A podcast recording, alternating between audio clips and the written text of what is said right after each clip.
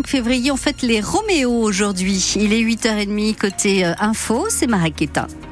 Euh, un petit mot de météo, Karine. Eh ben, le soleil devrait devenir de plus en plus lumineux. Peut-être un petit rayon de soleil cet après-midi, mais ça se gâte de nouveau la nuit prochaine.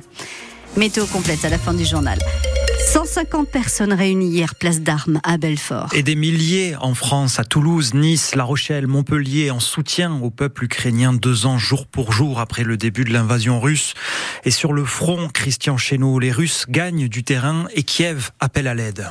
C'est une course contre la montre et le président ukrainien a bien conscience que le temps ne joue pas forcément en sa faveur. Lors d'un G7 virtuel hier, Volodymyr Zelensky a exhorté ses alliés à lui livrer des armes sans attendre. Nous comptons sur vous, a-t-il lancé comme un appel au secours, alors que l'armée russe enregistre quelques avancées sur le terrain, mais il assure que son pays sortira victorieux du conflit. En visite à Kiev, la présidente du Conseil italien, Giorgia Meloni, et le premier ministre canadien, Justin Trudeau, ont signé deux accords de défense avec l'Ukraine. Le Canada s'est engagé à apporter un soutien financier et militaire de plus de 2 milliards de dollars cette année. La présidente de la Commission européenne, Ursula von der Leyen, s'est engagée de son côté à poursuivre le soutien des 27 jusqu'à ce que l'Ukraine redevienne libre. L'UE doit verser en mars 4 milliards et demi d'euros d'aide à Kiev, première tranche d'une enveloppe de 50 milliards. Volodymyr Zelensky cherche à consolider à tout prix ses liens avec les pays occidentaux. Face aux avancées russes, son armée a besoin de plus de munitions et davantage de systèmes de défense anti-aérienne. Au Proche-Orient, en revanche, l'urgence n'est pas militaire, mais humanitaire. La situation ne cesse d'empirer dans la bande de Gaza où 2,2 millions de personnes,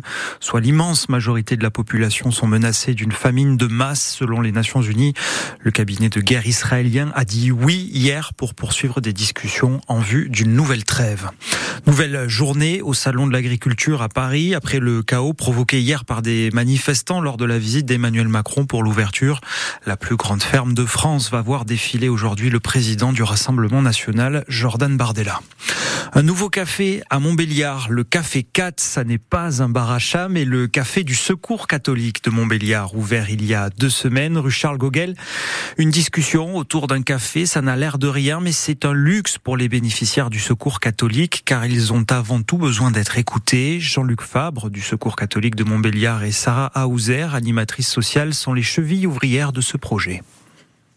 C'est pour essayer de créer d'abord une, petite chaleur dans le quartier. On n'empêchera pas les gens du quartier de venir. Et puis, bon, ben, un lieu d'accueil pour nos, nos accueillis, quoi. Ces personnes qui, qui souvent sont seules dans leur détresse.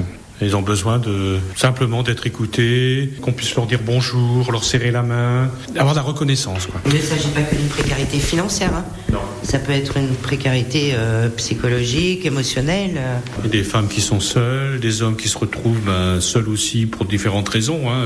Et ces gens-là, ben, ils- s'ils n'ont pas un petit appui, euh, ben, ils, ils descendent, ils descendent, et puis ils risquent de, de finir à la rue. Quoi. Et c'est les valeurs du secours catholique. Construire un monde meilleur, ça peut paraître utopique, mais c'est là que ça commence. Mais c'est aussi de faire des rencontres, de pouvoir euh, créer du lien et une amitié, une fraternité, et puis aller beaucoup plus loin. Quoi. Le Café 4 ouvert tous les samedis matins, ouvert à tout le monde. Rue Charles Gauguel à Montbéliard, c'est de 9h30 à midi.